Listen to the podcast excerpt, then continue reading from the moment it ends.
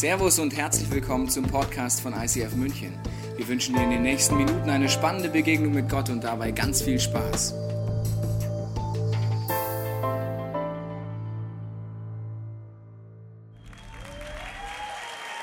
Guten Morgen.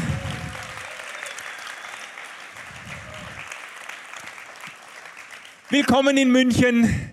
Ich bin zum ersten Mal hier, zum ersten Mal in, im ICF München und zum ersten Mal in München überhaupt. Sehr schöne Stadt habt ihr hier, äh, mit ganz berühmten Theologen, die ihr alle kennt.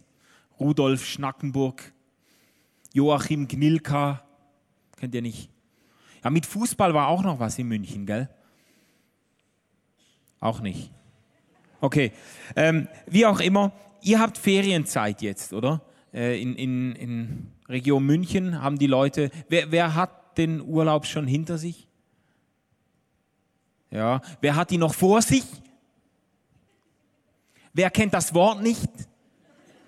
Okay, also wir haben auch, bei uns ist auch Ferienzeit und ähm, ich habe gedacht, um ein äh, bisschen einzusteigen und euch ein bisschen Einblick zu geben in mein Leben, erzähle ich ein bisschen aus einer unserer vergangenen äh, Ferienwochen. Ich bin verheiratet seit äh, 17 Jahren mit einer wunderbaren Frau und wir haben zwei Kinder, noch relativ junge Kinder. Unser Sohn Luan ist fünf und äh, unsere Tochter Lina ist drei Jahre alt. Ähm, und wir haben uns in einer der vergangenen Ferienwochen äh, haben wir uns einiges vorgenommen in der Vorbereitung. Wir wollten unseren Kindern was bieten. Wir sind zwar nicht weggefahren, wir sind in Basel geblieben, äh, haben aber geplant, so Tagesausflüge zu machen und so ein bisschen mit der Familie, ein bisschen Action und ein bisschen äh, Spaß und Fun und so weiter. Aber zuerst mal hat das Wetter dann uns einen Strich durch die Rechnung gemacht. Vor dieser Ferienwoche war wunderschönes Wetter, wirklich wunderbar. Nachher auch wunderbares Wetter aber äh, in der Woche selber, also wenn ich euch jetzt den Screenshot mitgebracht hätte aus dieser Wetter-App, die wir haben, äh, Wetter Basel, also so viele dunkelschwarze Wolken habe ich noch nie auf einem Raum gesehen. Das ist, es war verrückt. Es hat eine Woche lang geschifft, gepisst, gehagelt, gewittert. Es war, es war ein absolutes Schreckenswetter. Aber wir haben uns gesagt, wir lassen uns davon nicht beeindrucken. Wir lassen uns was einfallen. Wir bieten unseren Kindern was.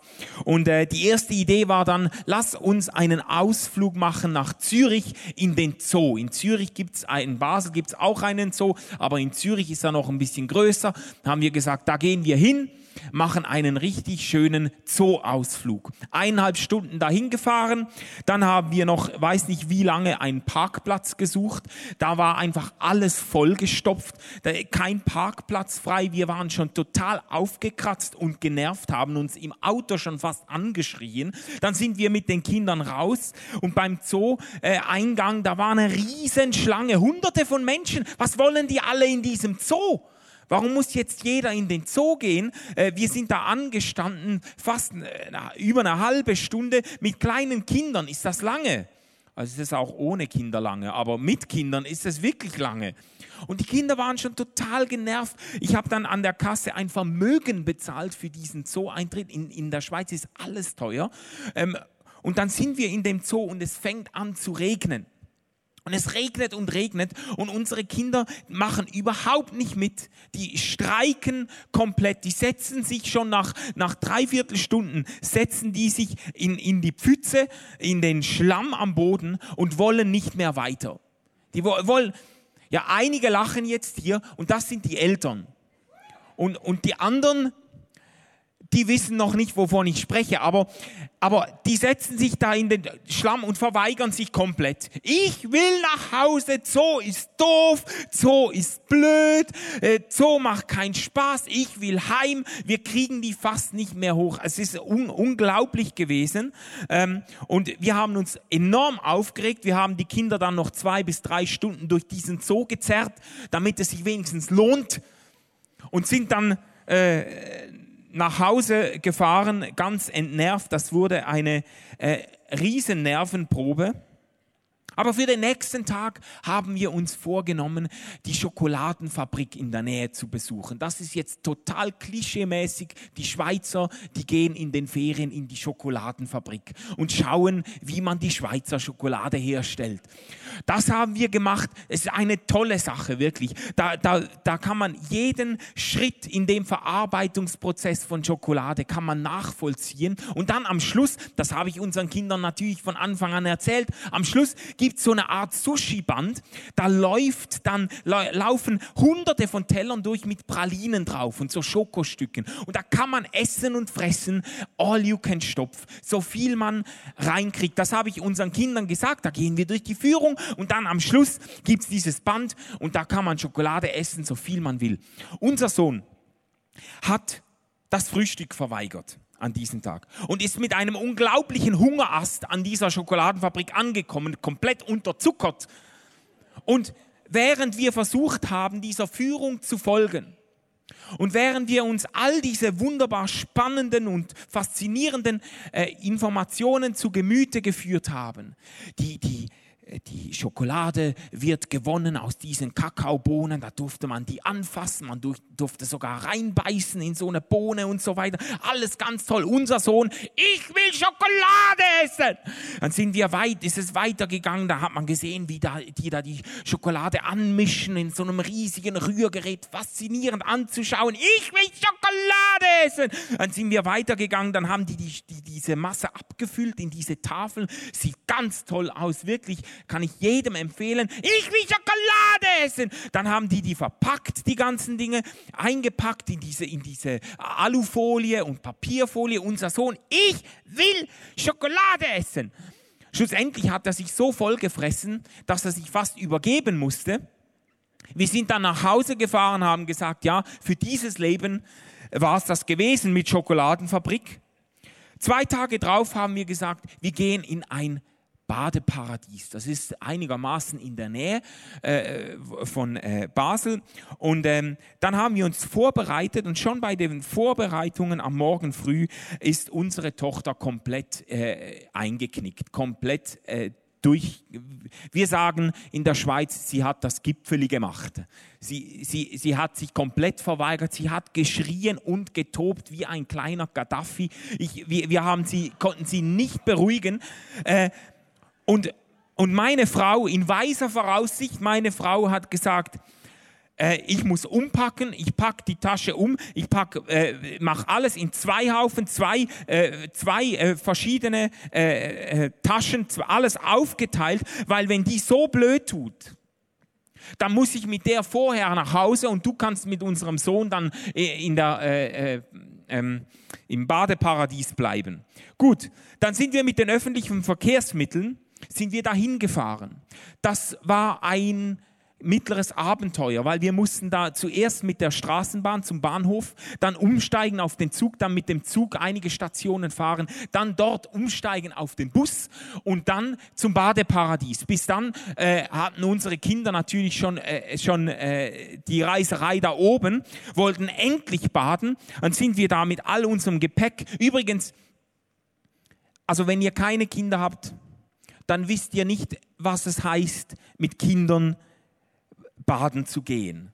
Weil wenn, wenn, also wenn ich alleine baden gehe, dann nehme ich, äh, dann schnappe ich die Badehose, ein kleines Tuch, ich brauche ja äh, nicht mehr, äh, ein kleines Tuch und eine Zeitschrift zum Lesen. Und dann packe ich das alles in ein kleines Beutelchen und gehe ich äh, baden. Mit Kindern fühlt sich die Badevorbereitung an wie umziehen in ein fernes Land.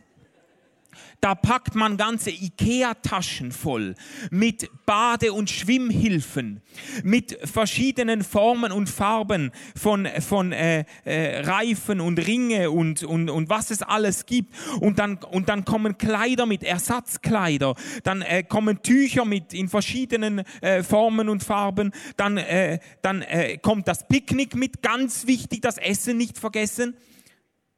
Und das fühlt sich an wie Umziehen. Und mit dieser ganzen äh, Geschichte sind wir jetzt da eingetroffen, haben unsere Kinder äh, äh, umgezogen und dann stehen sie da vor uns, diese beiden Kleinen, mit ihren Badekleidchen.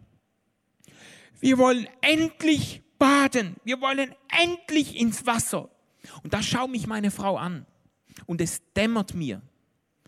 Und sie sagt, beim Umpacken zu Hause sind unsere Badekleider verloren gegangen, vergessen gegangen.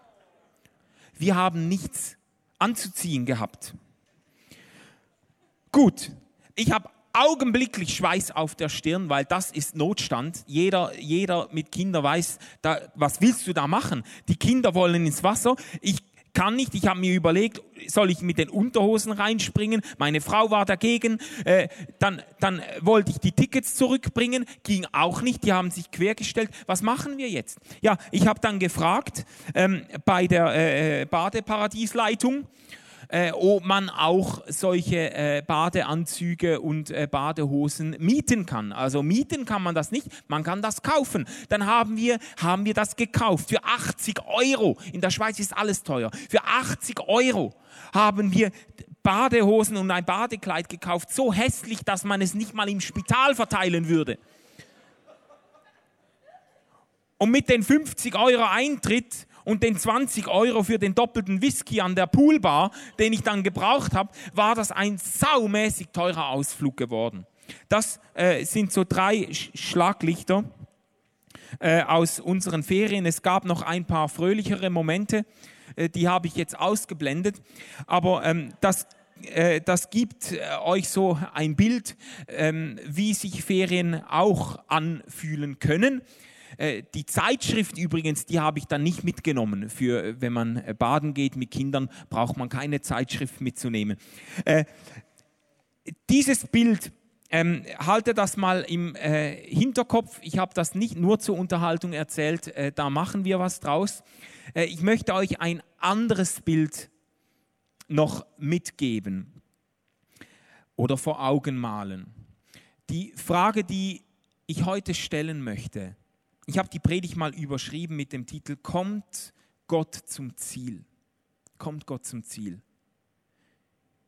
In unserem Leben, mit der Menschheit, mit seiner Schöpfung, kommt Gott zum Ziel. Erreicht Gott das Ziel, das er sich mit dem Projekt Schöpfung, mit dem Projekt Menschheit gesteckt hat. Erreicht Gott sein Ziel in deinem und in meinem Leben.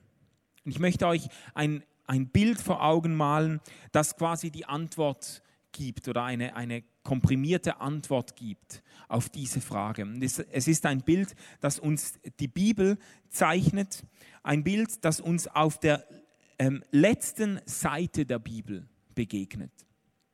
In den letzten Zeilen der Bibel. Die, die ganze Geschichte, die Gott mit den Menschen schreibt, kumuliert spitzt sich zu in diesem Bild.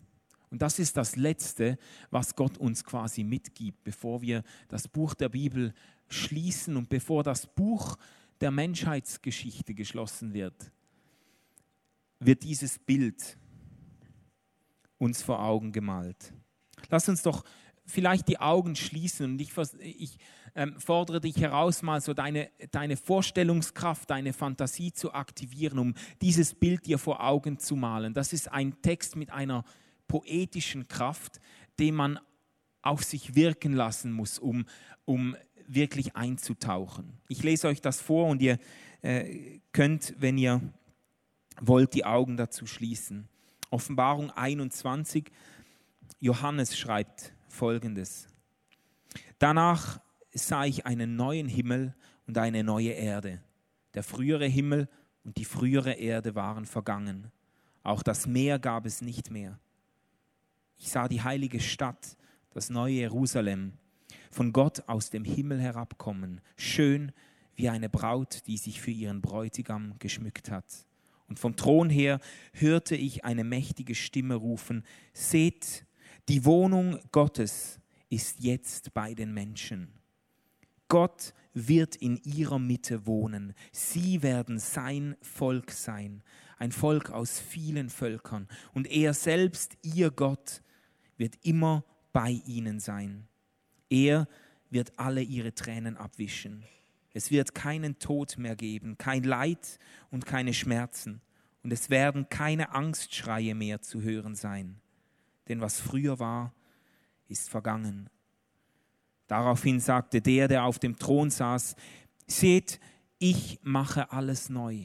Und er befahl mir, schreibe die Worte auf, die du eben gehört hast, denn sie sind wahr und zuverlässig. Dann sagte er zu mir, nun ist alles erfüllt. Ich bin das A und das O, der Ursprung und das Ziel aller Dinge. Wer Durst hat, dem werde ich umsonst von dem Wasser zu trinken geben, das aus der Quelle des Lebens fließt. Das alles wird das Erbe dessen sein, der siegreich aus dem Kampf hervorgeht. Und ich werde sein Gott sein und er wird mein Sohn sein. Ihr dürft die Augen wieder öffnen. Das ist, ähm, das ist vielleicht die eindrücklichste und auch kompakteste Beschreibung von dem Ziel, das Gott sich mit der Schöpfung gesteckt hat. Die, die kompakteste und tiefste Beschreibung von der Vision, die Gott angetrieben hat, von dem Motiv, das Gott beherrscht hat, als er die Welt ins Dasein rief, als er den Menschen erschuf. Und, und dieser Text, ich weiß nicht, ob euch das beim Zuhören aufgefallen ist, aber dieser Text, ich, ich finde, der, der sprüht förmlich vor Erwartung und Begeisterung. Es ist wie wenn, wenn Gott uns diesen Text überliefert und Gott selbst quasi seine Vorfreude kaum mehr halten kann. Seht, heißt es hier, seht die Wohnung Gottes bei den Menschen. Was Gott hier beschreibt, das ist etwas, was ihn zutiefst ähm, bewegt, was ihn zutiefst begeistert, etwas, worauf er hinfiebert.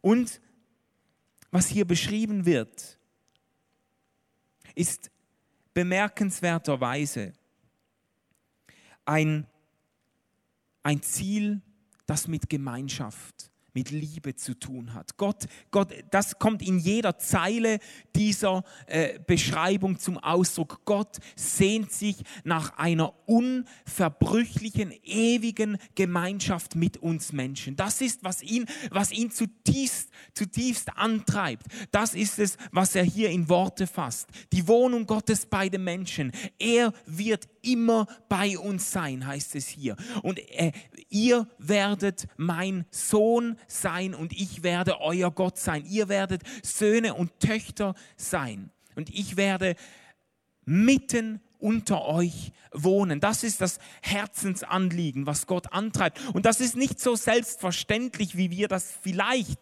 äh, heute hören, weil äh, Göttervorstellungen in der damaligen Welt, in der griechisch-römischen Welt und bis, bis heute Göttervor Gottesvorstellungen vieler Religionen haben nicht dieses Bild im Zentrum, dieses Bild eines Gottes, der die Gemeinschaft mit dem Menschen sucht, der, der die Liebe, die Beziehung zum Menschen sucht, sondern eher das Bild eines Gottes, der sich die Menschheit unterwirft. Ein, eines Gottes, der Herrscher über der Geschichte ist und quasi am Schluss triumphiert und die Füße ablegt auf den Köpfen seiner Untertanen. Und, und das ist gerade nicht das Bild, mit dem uns die letzten Seiten der Bibel entlassen. Es ist nicht ein Bild von Unterwerfung, es ist nicht ein Bild von Kontrolle, es ist ein Bild von Gemeinschaft. Das neue Jerusalem heißt es, der Himmel. Der Himmel senkt sich auf die Erde herab. Gott, Gottes Wohnung, versteht ihr? Gottes Wohnung kommt auf die Erde und Gott wohnt mitten unter uns. Er lebt in einer unzerbrechlichen, ewigen, lebendigen Gemeinschaft mit uns Menschen. Das ist es, was Gott sich vorgenommen hat. Und ich habe die Frage aufgeworfen als Predigtthema, kommt Gott zum Ziel? Ich glaube, Gott kommt zum Ziel mit seiner Schöpfung. Gott kommt zum Ziel. Aber die Frage ist, wie erreicht er dieses Ziel? Es gibt ja Ziele, die können wir ziemlich von uns selbst aus sicherstellen. Das ist jetzt der Grund, warum ich mit den Ferienerlebnissen äh, von uns angefangen habe. Es gibt Ziele für, nehmen wir dieses Bild vom Urlaub. Es gibt Ziele vom Urlaub, ähm, die man sich stecken kann und die man mit ziemlicher Wahrscheinlichkeit auch erreichen kann. Man, es gibt Leute, die setzen sich für die Ferien, äh, man könnte sagen, Bildungsziele. Ich, ich habe das früher immer gemacht. Ich bin ein Bücherwurm. Man kann mir keine größere Freude machen als mit Büchern und, oder mit Zeit zum Bücherlesen. Das, das ist das Größte für mich, wenn ich, wenn ich in die Ferien, mir, mir war egal, wohin wir fahren. Wir konnten nach Spanien oder nach Italien. Wir konnten auch zu Hause bleiben und auf Balkonien äh, den Urlaub verbringen. Das spielt mir keine Rolle. Ich habe einen Stapel mit Büchern parat gemacht und habe die dann durch diese Ferienwoche einfach runtergelesen. Das, das, das ist das Höchste für mich. Und wenn du dir jetzt solche Dinge vornimmst, du kannst ziemlich sicherstellen, dass du diese Bildungsziele erreichst, wenn du jetzt nicht gerade die ganze Woche von einer Migräne geschlagen bist.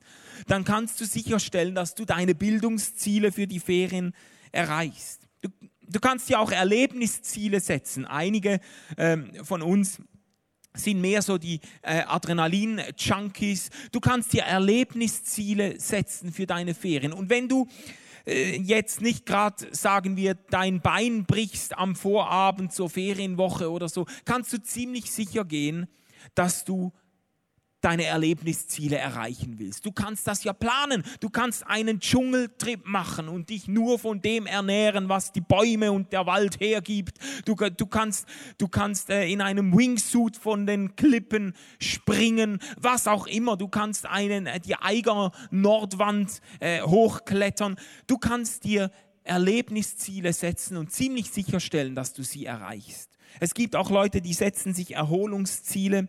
Äh, das ist auch möglich. Äh, äh, du kannst, du kannst dir vornehmen und das planen. Ich gehe in ein Wellnesshotel, ich mache, ich, lasse mir den Rücken durchkneten und mache eine Yoga-Session oder Aromatherapie oder was auch immer. Du kannst sicherstellen, also mit Kindern geht das nicht, mit kind, aber du kannst ja die Kinder zu den Eltern oder Schwiegereltern bringen und dann Erholungsziele setzen und ziemlich sicherstellen, dass du die erreichen willst. Aber wenn du dir Beziehungsziele setzt in deinem Leben, wenn du Gemeinschaftsziele setzt, wenn du dir quasi vornimmst, sagen wir, äh, äh du willst eine Woche verbringen und du willst die Beziehung zu deiner Frau vertiefen. Du willst, du, ich, ich, möchte wieder neu connecten mit meiner Frau. Ich möchte äh, hören, was sie beschäftigt. Ich möchte investieren in unsere Ehe. Oder ich sage vielleicht, äh, wie ich das äh, eigentlich vorgehabt habe in den Ferien, die ich euch beschrieben habe. Äh, ich sage, ja, ich möchte Gemeinschaftsziele mit der Familie setzen. Ich nehme mir das vor, ich, ich, möchte Zeit mit der Familie verbringen, mit den Kindern, so Bonding und etwas zusammen erleben und Abenteuer und, und, und gemeinsam quasi die, die, die Gemeinschaft genießen und die Beziehung zu den Kindern vertiefen. Wenn ich mir solche Dinge vornehme, dann hängt die Verwirklichung dieser Ziele nicht nur von mir ab. Und dann kann ich auch nicht mehr sicherstellen, dass ich diese Ziele erreichen werde, sondern dann bin ich auf die Kooperation anderer angewiesen. Wenn meine Frau nicht mitmacht, dann kann ich mir meine Beziehungsziele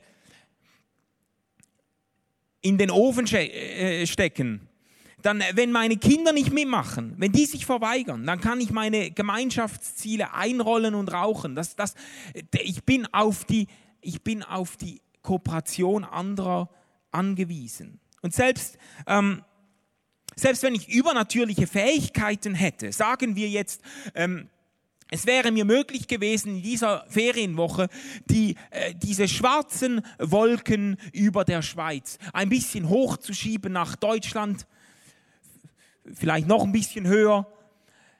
Äh, sagen wir, es wäre mir möglich gewesen, ähm, in diesem Badeparadies alle anderen Besucher umzulenken auf den Europapark. Und wir hätten das ganze Badeparadies für uns gehabt. Und angenommen, es wäre mir auch möglich gewesen, diese fehlenden Badehosen einfach mit einem Fingerschnippen zu materialisieren selbst dennoch hätte ich nur die Rahmenbedingungen verbessert für unsere Ferien, aber ich habe noch kein Gemeinschaftsziel, noch kein Beziehungsziel sichergestellt. Ich, ich bin angewiesen darauf, dass meine Frau, meine Kinder, dass wir das gemeinsam erleben, dass sie sich darauf einlassen, versteht ihr? Und selbst wenn ich ein, ein Genie wäre in Neurowissenschaften und ich, ich könnte quasi heimlich äh, eine Operation durchführen an den Gehirnen meiner Kinder und meiner Frau und würd, könnte sie so steuern, dass sie an jedem Tag der Ferien eine Unmenge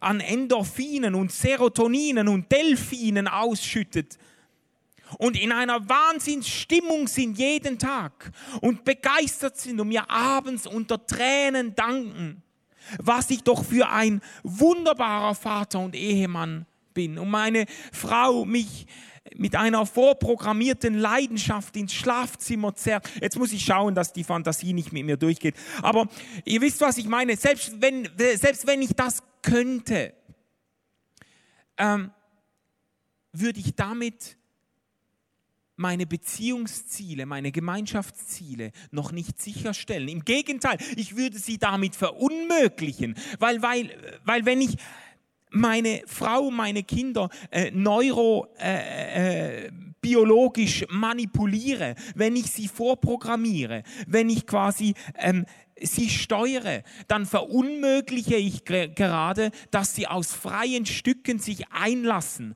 auf diese Geschichte mit mir, auf diese, auf diese Ferienwoche, auf diese Beziehungsziele. Versteht ihr?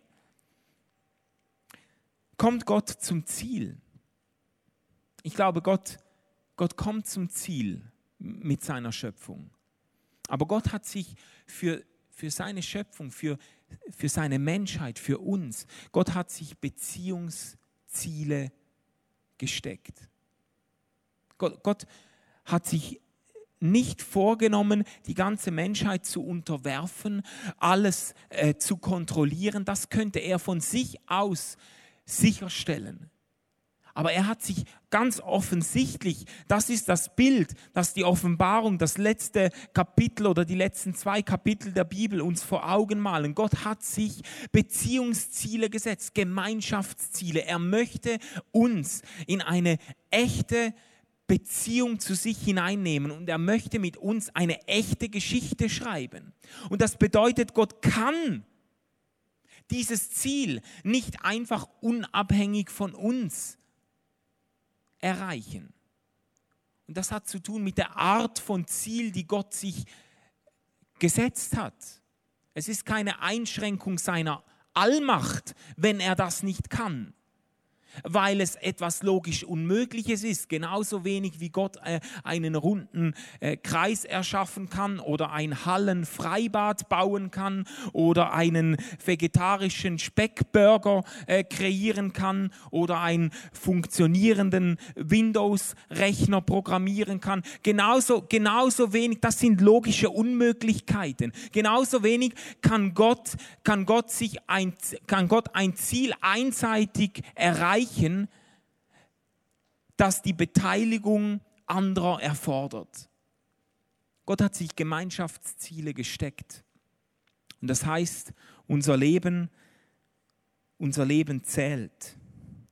Unser Leben zählt. Wir, wir ähm, spielen eine aktive, dynamische Rolle in der Geschichte, die Gott mit uns schreibt. Versteht ihr? Das gibt unserem Leben, jedem Tag deines Lebens eine einzigartige Bedeutung und eine einzigartige Würde. Wenn morgen früh dein Wecker klingelt und bei einigen ist vielleicht der Urlaub zu Ende und, und die müssen wieder raus in den Stollen und arbeiten. Wenn dein Wecker klingelt, dann erinnere dich daran. Äh, das ist ein einzigartiger Tag. Das ist ein Teil der Geschichte die Gott mit dir schreibt. Und dieser Tag zählt. Gott schreibt eine echte, abenteuerliche, dynamische, interaktive Geschichte mit dir und mir, mit seiner Kirche, mit, mit den Menschen.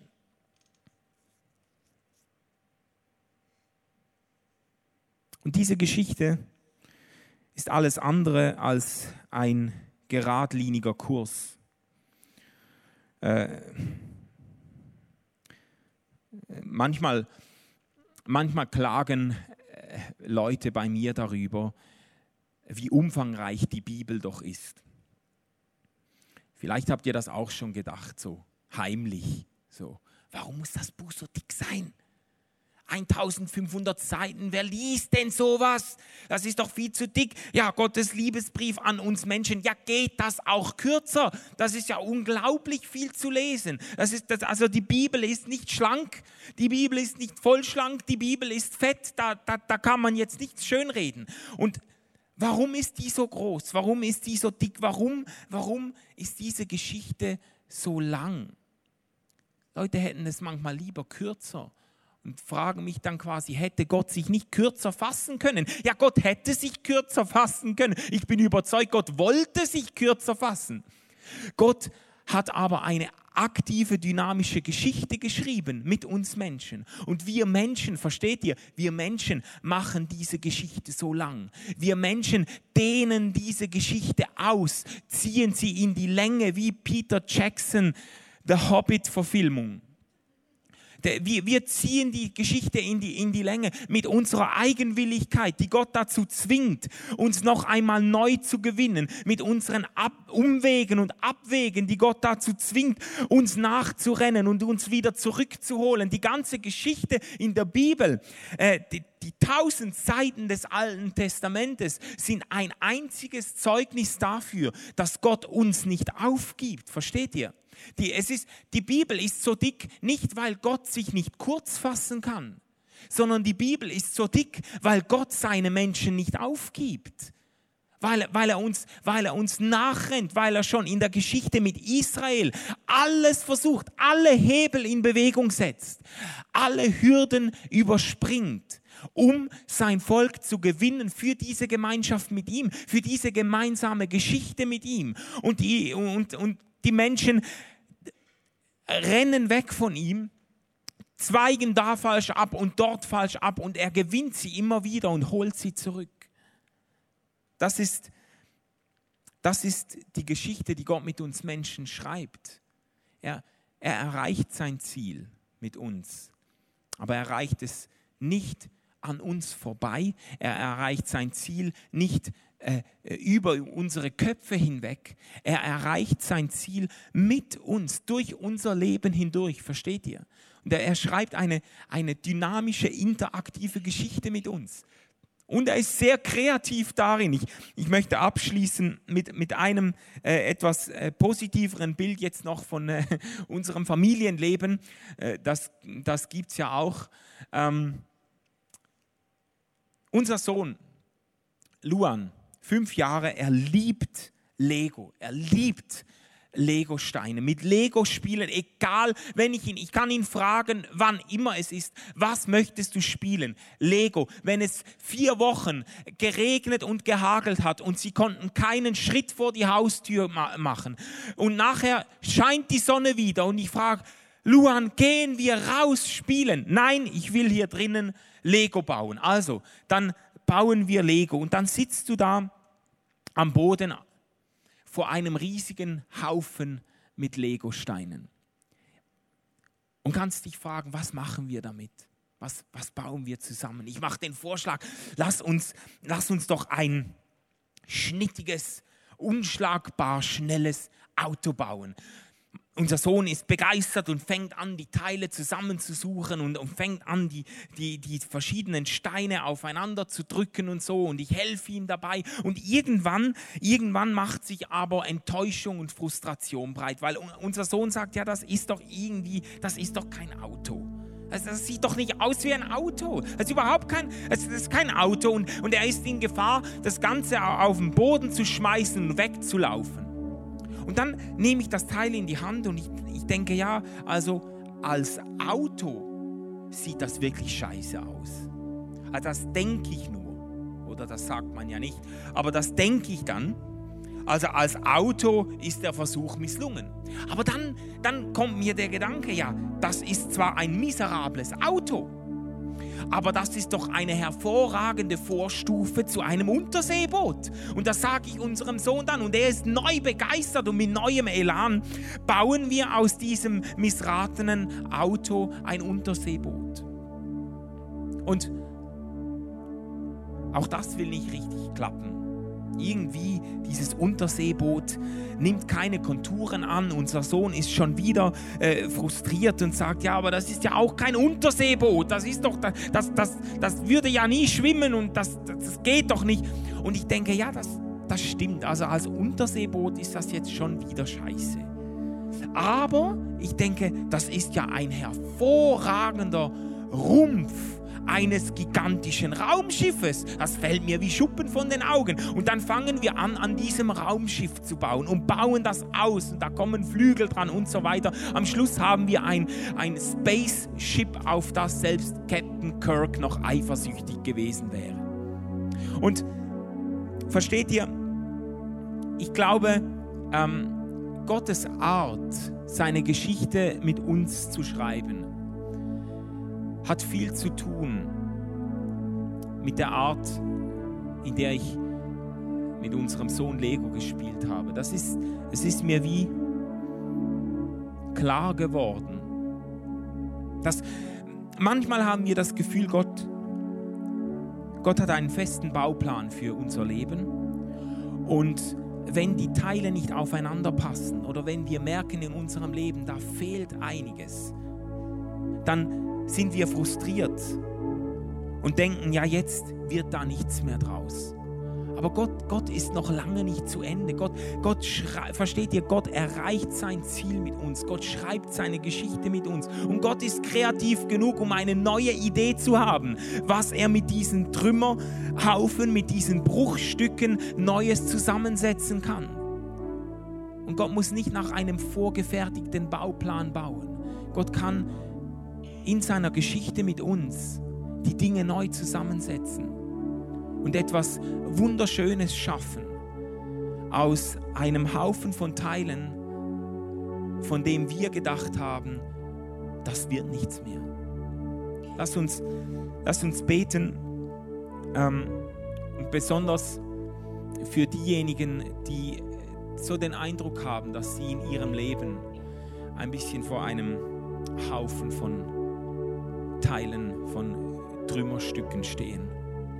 Vater im Himmel, ich, ich bitte dich, dass du zu uns sprichst heute Morgen, dass du uns dieses Bild vor Augen malst von einem Gott, der aus Liebe zu uns eine Geschichte mit uns schreiben will, der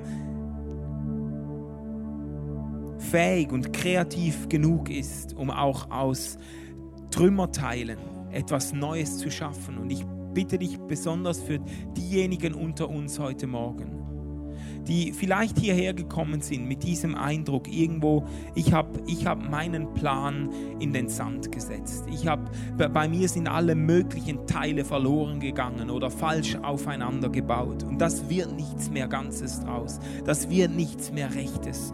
Und, und du hast vielleicht den, den Mut aufgegeben und hast vielleicht das Gefühl, ja, ich bin irgendwie so auf der Reservebank äh, abgestellt, weil weil mein Leben zu viele äh, schlechte Wendungen genommen hat oder auch ich wirklich selber zu viel in den Sand gesetzt habe. Und, und Jesus, ich bitte dich, dass du äh, besonders diesen Menschen heute Morgen ganz neu zusprichst. Ich habe noch lange nicht aufgegeben. Ich werde mein Ziel mit dir erreichen und ich werde durch dein Leben hindurch mit den Trümmerteilen deines Lebens etwas Neues schaffen, von dem du nur staunen wirst.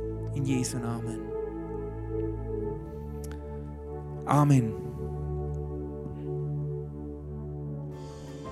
Wir hoffen, dass dir diese Predigt weitergeholfen hat. Wenn du Fragen hast, kannst du gerne an info at icf-moenchen.de mailen und weitere Informationen findest du auf unserer Homepage unter www.icf-moenchen.de.